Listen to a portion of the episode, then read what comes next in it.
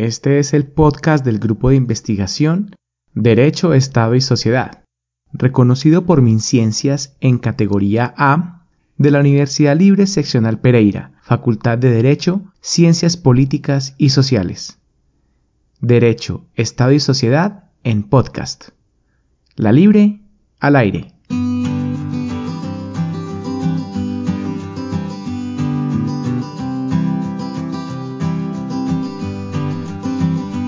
Bienvenidos al podcast Derecho, Estado y Sociedad, un podcast que pretende conectar a la comunidad unilibrista, tanto estudiantes como profesores y personal administrativo, en torno a discusiones derivadas de la gestión de proyectos de investigación y de esta rutina que nos impone la nueva normalidad. Les habla Daniel Morales, coordinador de la línea Pensamiento Político y Gestión Pública. En este capítulo analizaremos con unos invitados de lujo los decretos con fuerza de ley expedidos por parte del presidente de la República y su gobierno en el marco de la pandemia declarada por el director de la OMS a partir del 11 de marzo.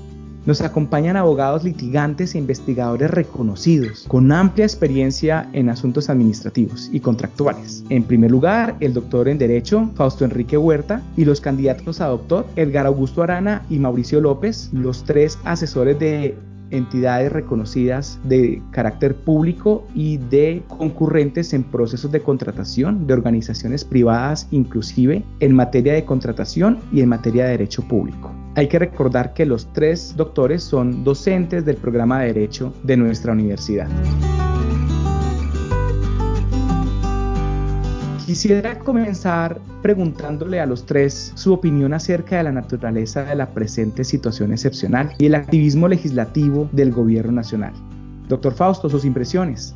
Gracias, doctor Daniel en cuanto a lo que hoy nos convoca y es el, aspecto que tiene que ver con esa naturaleza de esa presente situación de excepcionalidad y el activismo legislativo pues considero yo que en principio la carta política permite en esos artículos 212 a 215 que el presidente de la república se convierta en legislador una vez declare uno de los estados de excepción en este caso el estado de emergencia económica eh, social y, y ecológica. Sin embargo ese activismo que usted denomina activismo legislativo, podríamos afirmar que es natural al estado de emergencia, pero obviamente eso tiene unos límites y los límites los establece tanto la Constitución como la ley estatutaria de estados de excepción, esa ley 137 de 1994, y esos límites están única y exclusivamente destinados a a tomar todas aquellas medidas tendientes a conjurar la situación que generó el decreto de la medida de excepción. Sin embargo, yo noto en este evento a un gobierno que aprovechó la medida, está muy contento legislando,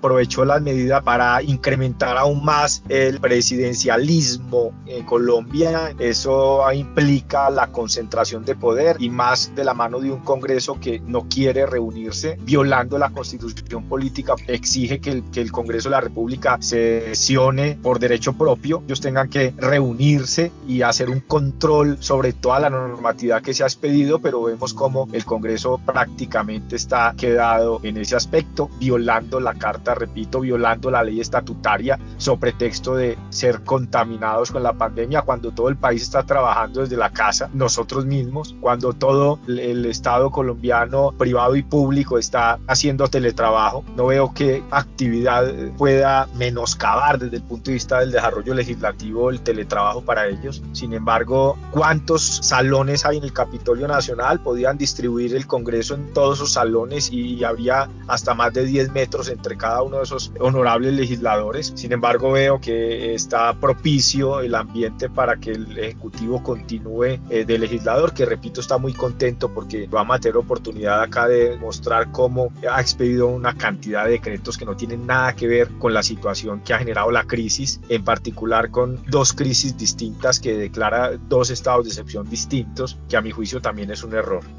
Gracias, doctor Fausto, por sus impresiones iniciales, todas muy interesantes que esperamos desarrollar en este podcast. Doctor Mauricio López, ¿cuáles son sus comentarios al respecto? Doctor Daniel, muchas gracias por invitarme a este podcast.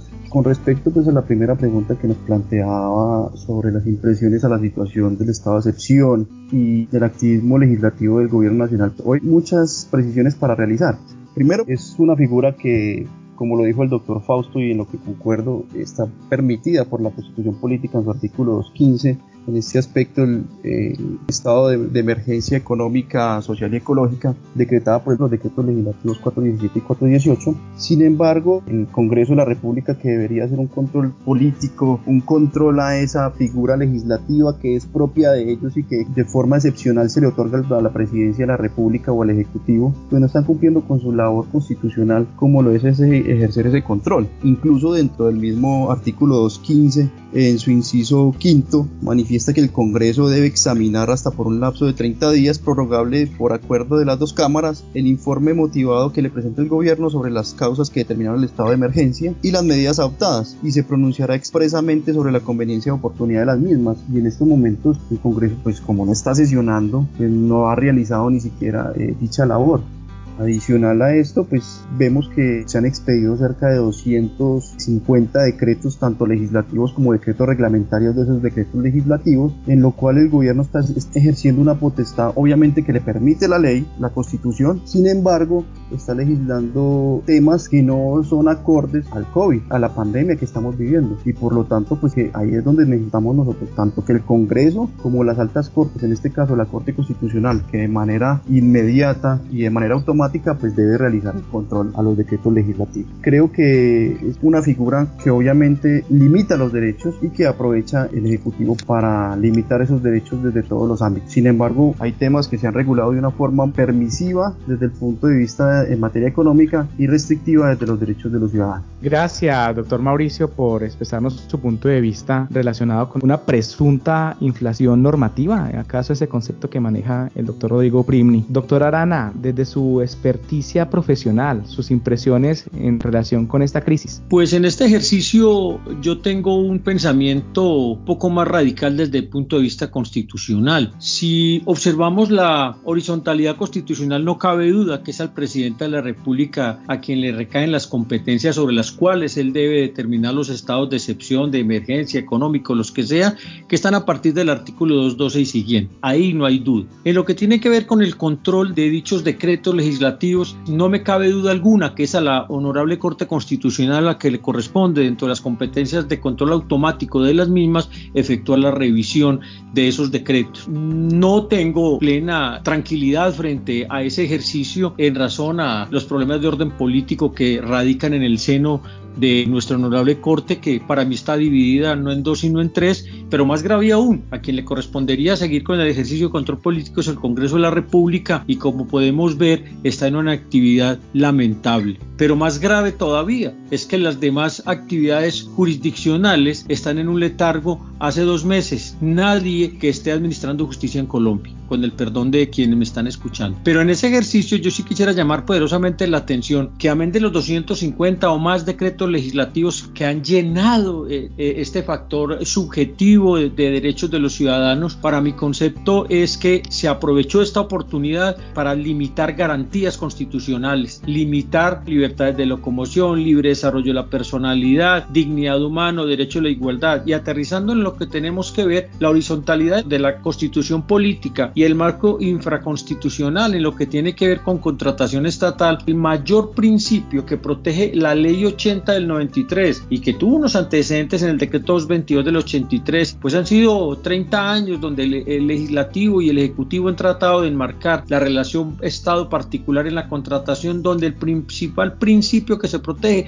es el derecho a la igualdad, el derecho de igualdad de concurrencia. Con estos decretos esto se ha reventado. Pero más grave aún, como una conclusión sencilla, lo que más grave me parece, aparte de la violentación y supresión de este principio, es que se le ha dado unas competencias que no tiene ni la Contraloría, ni la Procuraduría, ni las Personerías para coadministrar la, la contratación estatal en Colombia. Entonces hay departamentos, hay municipios que no contratan por miedo a las IAS. Para mí sería dejar cerrado este tema de introducción sobre la violación de la Carta Política de Derechos Constitucionales Fundamentales y lo remitiría a los libros de Manuel Fernando Quinche, a los libros de Miguel Uprimi Yepes, a los libros de Tulio Eli Chinchilla, Diego Eduardo López Molina y toda esta playa de, de litigantes que escriben para que se den cuenta de la violencia y violación de estos principios.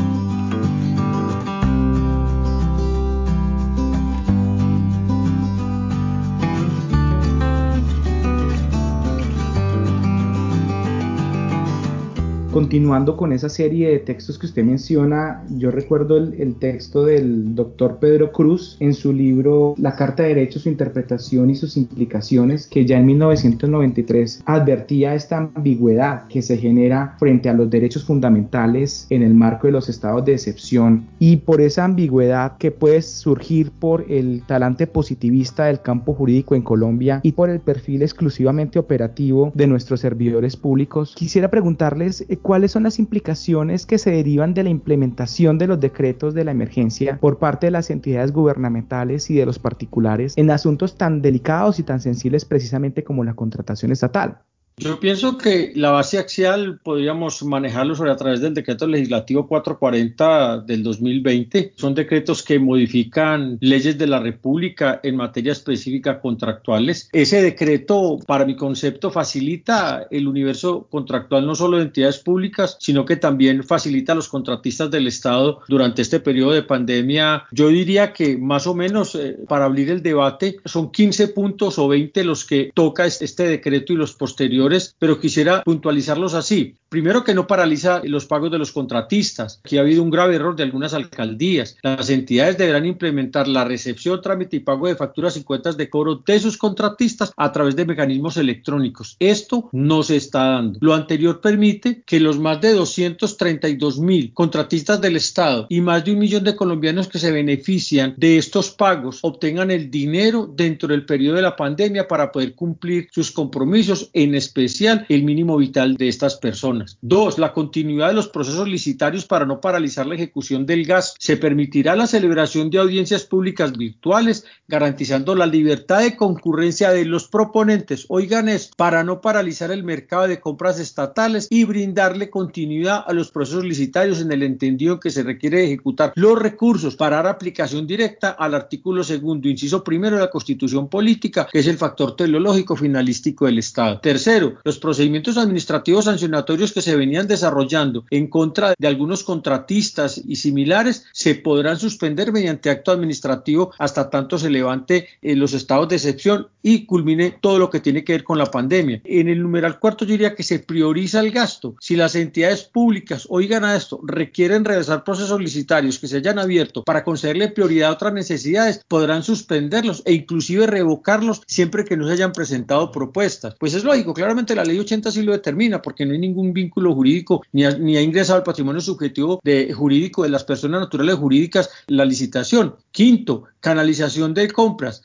Gobernaciones y alcaldías, esto es fundamental, podrán adquirir con prioridad sus bienes y servicios a través de la tienda virtual del Estado colombiano. O sea, esto es una herramienta básica para que el Estado pueda llevar a efecto la aplicación del artículo segundo y la principialística constitucional. Sexto, contratación directa para adquisición de bienes y servicios relacionados con la pandemia. Ojo a lo que estoy diciendo, relacionados con la pandemia. Habrá construcción directa de los acuerdos marco de precios de Colombia Compra Eficiente, que es una herramienta y una doctrina obligatoria. Su doctrina es vinculante para los servidores públicos, para la adquisición de bienes y servicios relacionados directamente con la pandemia. Mire que todo va cerrado y va anclado a que todos los bienes y servicios que se vayan a contratar tienen que ser relacionados directamente con la pandemia. Siete, aumento presupuestal de las compras directas en grandes superficies. Mire la herramienta tan poderosa. Las entidades estatales podrán adquirir bienes por grandes superficies. Ya no solo, ojo, con el límite del presupuesto hasta la mínima cuantía de cada institución, sino también hasta la menor cuantía para brindarle celeridad y mayor ejecución a las compras. Ahora en la crítica esto vamos a ver que eso es mentira. La gente está comprando en cualquier parte al doble y al triple productos que ni siquiera son de calidad. Octavo, contratación por urgencia manifiesta. Ojo al ejercicio. Todos los bienes que se necesiten para mitigar directamente la pandemia se podrán contratar sin proceso licitatorio alguno, a través de la declaratoria, ojo, de urgencia manifiesta de cada entidad Y aquí hay que hacer un paralelo que me lo debe ahorita ampliar el doctor Fausto y el doctor Mauricio. Y es que en algunos municipios no muy lejanos de acá, han confundido la calamidad pública con la urgencia manifiesta. No sé, habría que intentar a profundizar sobre ese tema si ese error conlleva unos especulados y sanciones penales y disciplinarias para quienes han equivocado ese camino. Noveno, la adición de contratos superior al 50%. Los contratos para la adquisición, ojo, de bienes y servicios que se relacionan directamente con la pandemia se podrán adicionar en cuantías superiores al 50. O sea, así como está, ni siquiera puso un techo los decretos, no puso techo techo, o sea, que si usted puede adicionar en cuantidades superiores al 50, entonces puedo adicionar 100%, 200%, 1000%, eso va a generar un grave contratiempo en las administraciones. Y de último, y pues hay muchos más que pueden entrar al debate, los contratos del Fondo Rotatorio del Ministerio de Relaciones Exteriores, que eso es fundamental para lo que está pasando ahora, podrán comprar en otros países bienes y servicios de salud a través de la contratación directa. Este decreto le autoriza al Fondo Rotatorio del Ministerio de Relaciones Exteriores celebrar convenios interadministrativos internos y externos para celebrar contratos que tengan propósito de adquirir entidades públicas extranjeras o empresas privadas extranjeras o de otras organizaciones bienes necesarios para mitigar la pandemia. Estas medidas serán supremamente positivas si son aplicadas dentro del parámetro de las buenas prácticas empresariales y ajenos a la corrupción dentro de los parámetros de ética de que habla la, la Ley 734-2002. La frase clave en materia de estados de excepción es conjurar la crisis, es decir, tomar medidas tanto legislativas como administrativas tendientes a eliminar las causas y los efectos de la crisis, las causas, es decir, lo que generó el estado de excepción y los efectos que estos producen. Entonces, si la pregunta es qué implicaciones se pueden derivar de la implementación de los decretos por parte de las entidades públicas, en particular en materia de contratación, yo aquí me voy un poco al tema constitucional y en particular de los efectos que por regla general le ha imprimido la Corte Constitucional a los fallos de inexequibilidad de ese tipo de decretos legislativos y a la misma ley. Y es que el efecto no es uno retroactivo, es un efecto hacia el futuro. Es decir, todo lo que se lleve a cabo con base en esas normas mientras estuvieron vigentes, y vamos a hablar ahorita de la vigencia de la norma, de la vocación de permanencia de esas normas, todo lo que se hizo, lo que se desarrolló con base en esas normas mientras estuvieron vigentes, pues tendrán valor pleno a mi juicio, porque la norma solo en el evento, supongamos un, escenario de exequibilidad, la norma una vez declarada inexequible deja de regir hacia el futuro, por ende lo que pasó hacia atrás ya queda en firme y cobrará plena vigencia y se presumirá su legalidad y su constitucionalidad, que es algo preocupante por mire eh, todo lo que evidencia el doctor Arana en su respuesta, una, digámoslo así, una anarquía desde el punto de vista contractual a nivel global, porque no se está hablando acá de cómo conjurar la crisis, sino que simplemente se está abriendo un paréntesis a la ley de contratación y a toda la principialística, la ley de contratación, que no se olvide, como lo menciona el doctor Arana, es principialística constitucional, porque la ley 80 en última lo que está es reproduciendo la norma constitucional en cuanto a los principios de publicidad, de igualdad, etcétera, y que más que normas constitucionales establecen principios y valores constitucionales. Ahora, ¿cuál es la pregunta que se genera siempre? Y es cuánto duran esos decretos. Porque si nosotros comparamos el estado de excepción, el estado de conmoción y de guerra, a diferencia de los estados de emergencia económica, social y ecológica, que es el que estamos viviendo, la normatividad que despiden los primeros tiene una vigencia transitoria, mientras que la vigencia de las normas de este estado de emergencia económico, social y ecológico tiene una vocación de permanencia. Los primeros dos quedan sometidos, el de guerra y el de conmoción, la normatividad que despida queda sometida a que el legislador los declare como norma ordinaria, o sea, los declare permanente, legislación permanente, mientras que en este no, en este dice todo lo contrario, dice que el Congreso de la República dentro del año siguiente podrá modificarlos o derogarlos. ¿Qué significa? Que si el Congreso no los modifica ni los deroga, es legislación permanente, mientras que en los de conmoción interior y guerra exterior, la normatividad no es permanente, es transitoria, a menos que el legislador decida otra cosa. Entonces, mire la diferencia de esos dos sistemas. Ahora, una atiborración normativa como está, en donde el presidente de la República está supremamente contento pasando de un sistema de gobierno presidencial a presidencialista, concentrando dos ramas del poder público, que es la ejecutiva y legislativa, y frente a, la ausencia de la rama judicial, porque no están funcionando, porque no están trabajando, entonces él está feliz en ese, lo que llamábamos de un principio activismo eh, legislativo. Sin embargo, ¿cuáles serán las implicaciones en materia contractual? Amén de las que afirmó ya el doctor Arana, diría yo que están jugando con la permisibilidad que la constitución política le está dando y en particular esos nefastos fallos de constitucionalidad o inconstitucionalidad en donde no tiene ningún efecto retroactivo, pues el funcionario que desarrolla actividad contractual fundamentado en esa normatividad que estaba vigente en su momento, pues tendrá a mi juicio cómo defenderse Sin embargo, eh, eso no deja de generar escosor porque tenemos también que mirar el aspecto deontológico de la norma, el deber ser de la norma y el deber ser es que las normas deberían ir destinadas única y exclusivamente, repito, a tomar medidas tendientes a eliminar las causas que generaron el Estado y los efectos que generaron el Estado de excepción.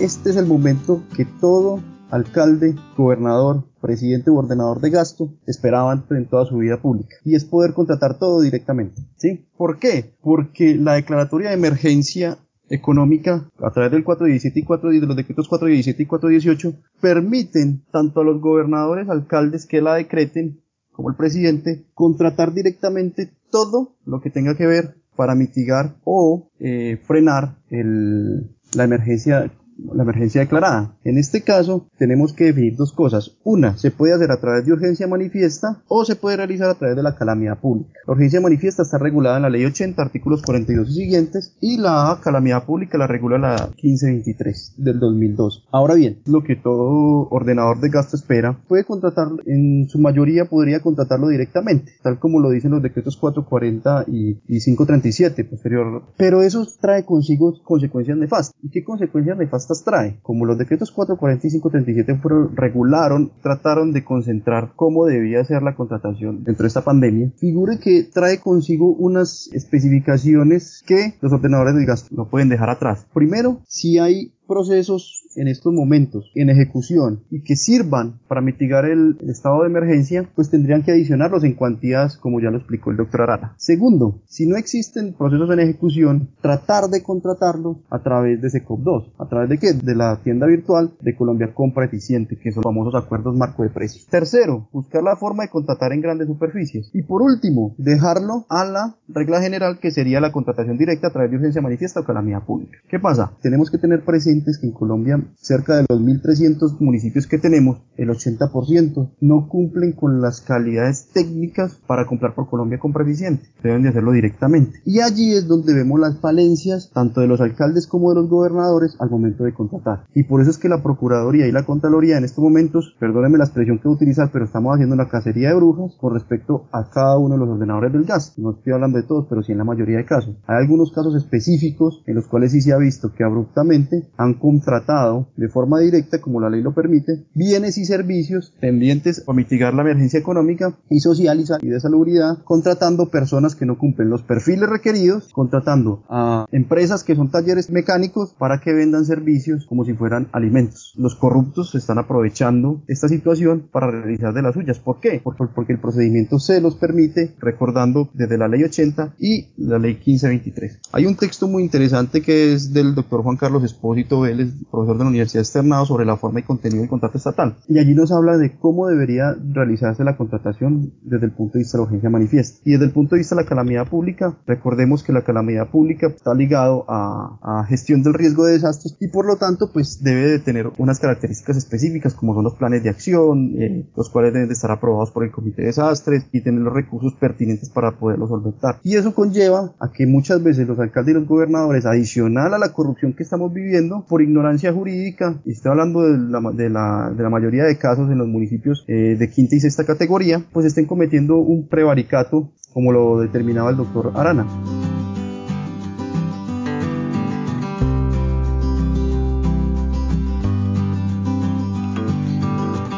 Precisamente en el ánimo de continuar con la discusión, queríamos para finalizar preguntarle a nuestros panelistas qué reacciones le genera la expedición de los decretos especiales de declaración de emergencia, el 417 y el 418, asimismo como el 617, frente a aspectos como su motivación y oportunidad, al igual que la eventual suspensión de derechos fundamentales por esta vía.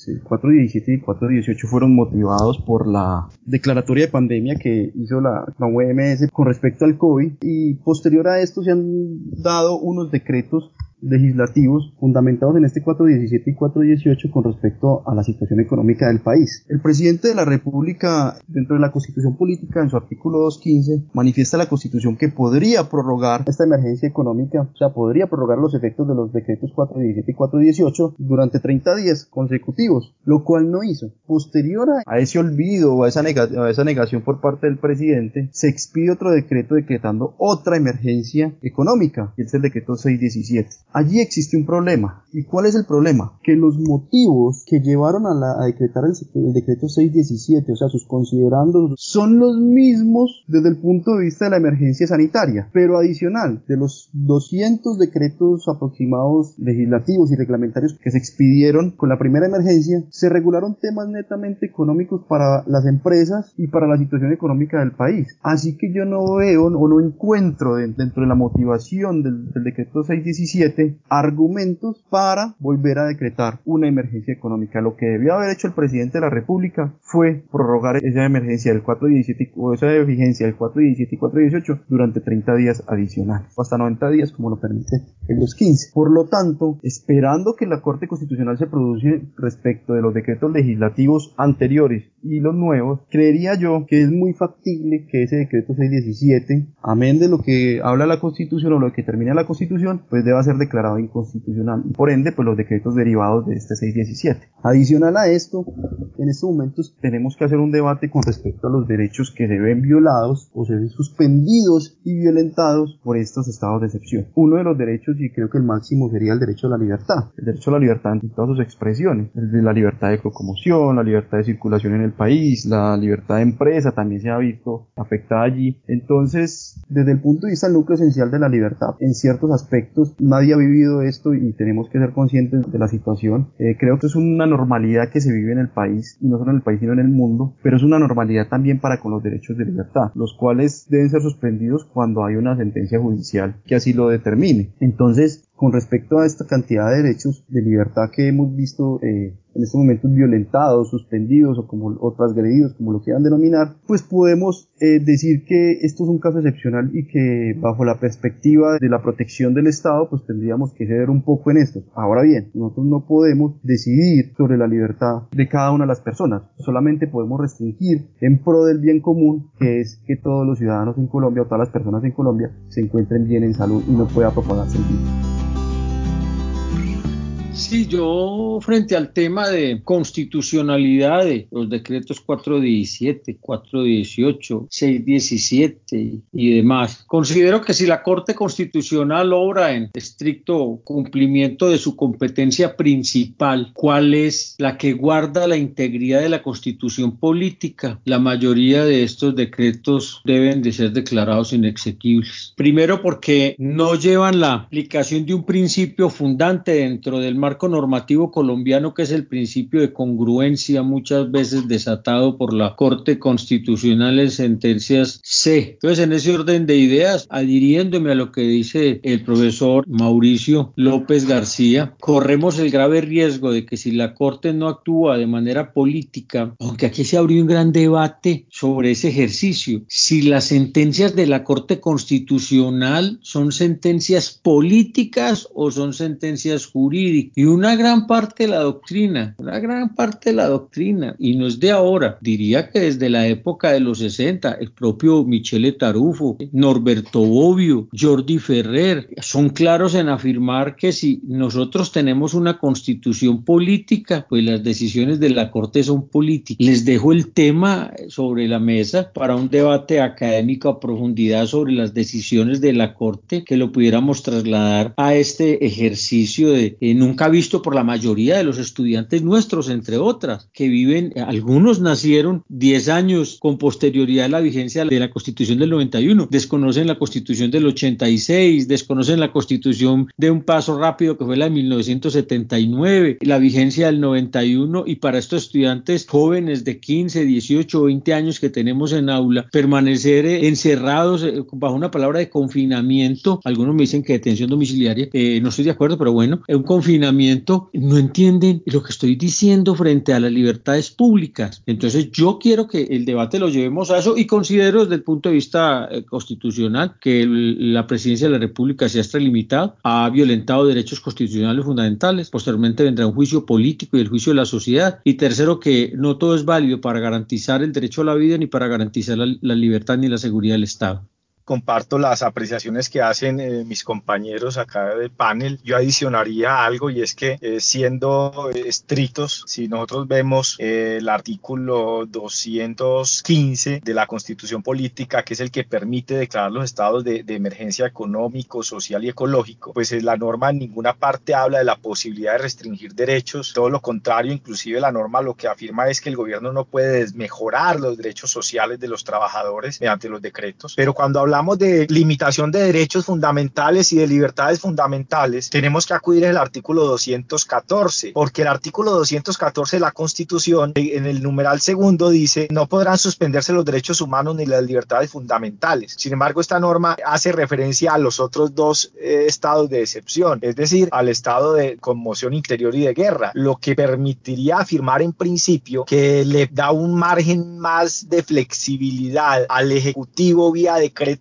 legislativo para restringir derechos y libertades en el otro estado de excepción. Sin embargo, yo también sería crítico, como lo han hecho mis compañeros que me han precedido en el uso de la palabra en, este último eh, punto, y es que eh, se han expidido dos decretos. Esos dos decretos han declarado dos estados de emergencia distintos. El primero fue el estado de emergencia económica y social eh, fundamentado única y exclusivamente en el tema del COVID-19, de la pandemia. Ese vence 30 días y como cosa rara el Ejecutivo lo declaró por 30 días calendario, cuando en ninguna parte habla de 30 días calendario, habla de días, sería días hábiles, sin embargo él lo declaró como estaba por 30 días calendario. Le vencen los 30 días y no lo prorroga, pero después decide, dos semanas después de vencido el primero, decide expedir otro estado de emergencia económica, social y ecológico, pero ya fundamentado en una crisis económica supuestamente derivado de eh, la pandemia que estamos viviendo. Y lo que afirmaba yo ahora es que el estado de emergencia y todas las normas que se expidan deben ser para conjurar, es decir, para salir, para vencer, para superar tanto las causas que generaron el estado de emergencia como los efectos que genera ese estado de emergencia. Y si el segundo decreto que declara la emergencia económica, social ecológica es basado solo en, el, en los problemas económicos derivados de la primero, pues debió haber prorrogado el primero como lo dice el doctor Mauricio y no debió haber expedido otro. Para mí ese segundo decreto es absolutamente inconstitucional, como lo dice el doctor Arana, y a mi juicio si la Corte eh, se ocupa de desarrollar un control de constitucionalidad material, si lo hace de manera estricta, que, que yo creo que ninguno de los dos decretos superaría el control constitucional. ¿Y por qué no? Porque es que el problema que tiene relación directa o no con la crisis provocada. Y en materia de estados de excepción hay que preguntarse qué es coyuntural y qué es estructural, porque lo que permite declarar un estado de excepción es una situación coyuntural, no una situación estructural estructural y la insuficiencia en materia de, de, salud, la insuficiencia en la estructura hospitalaria, las condiciones laborales de los trabajadores que se encuentran en primera línea, médicos, enfermeros, policías, tenderos, domicilios, empacadores de supermercados, campesinos, etcétera. Esas condiciones laborales precarias son coyunturales o estructurales. Ese problema de insuficiencia de infraestructura hospitalaria es coyuntural o estructural. El reconocimiento de lo que en, en realidad para una sociedad es esencial y no esencial, eso es estructural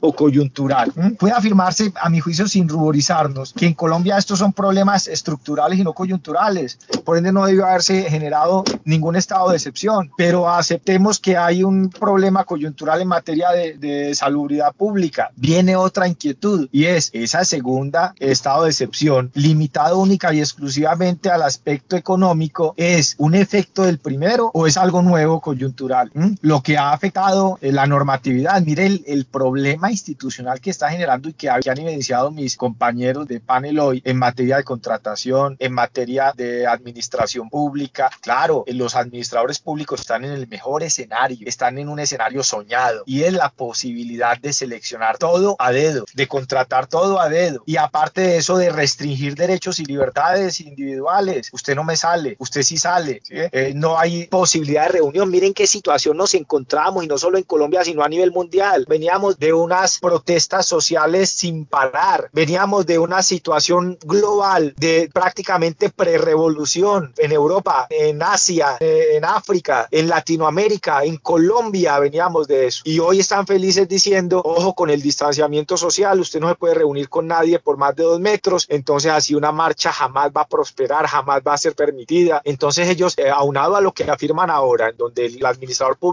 está en su sueño, en su estado ideal de, digamos así, monarca, de pararse a golpear en la mesa y decirle tasemos a lo Luis XIV, el Estado soy yo, pues eh, aunado a eso, la prohibición de libertades y derechos fundamentales que está en la actualidad imperando hace que todo esto sea un caldo de cultivos para que nuevamente esa gran pandemia que en realidad tenemos estructural que es la corrupción, pues haga de las suyas.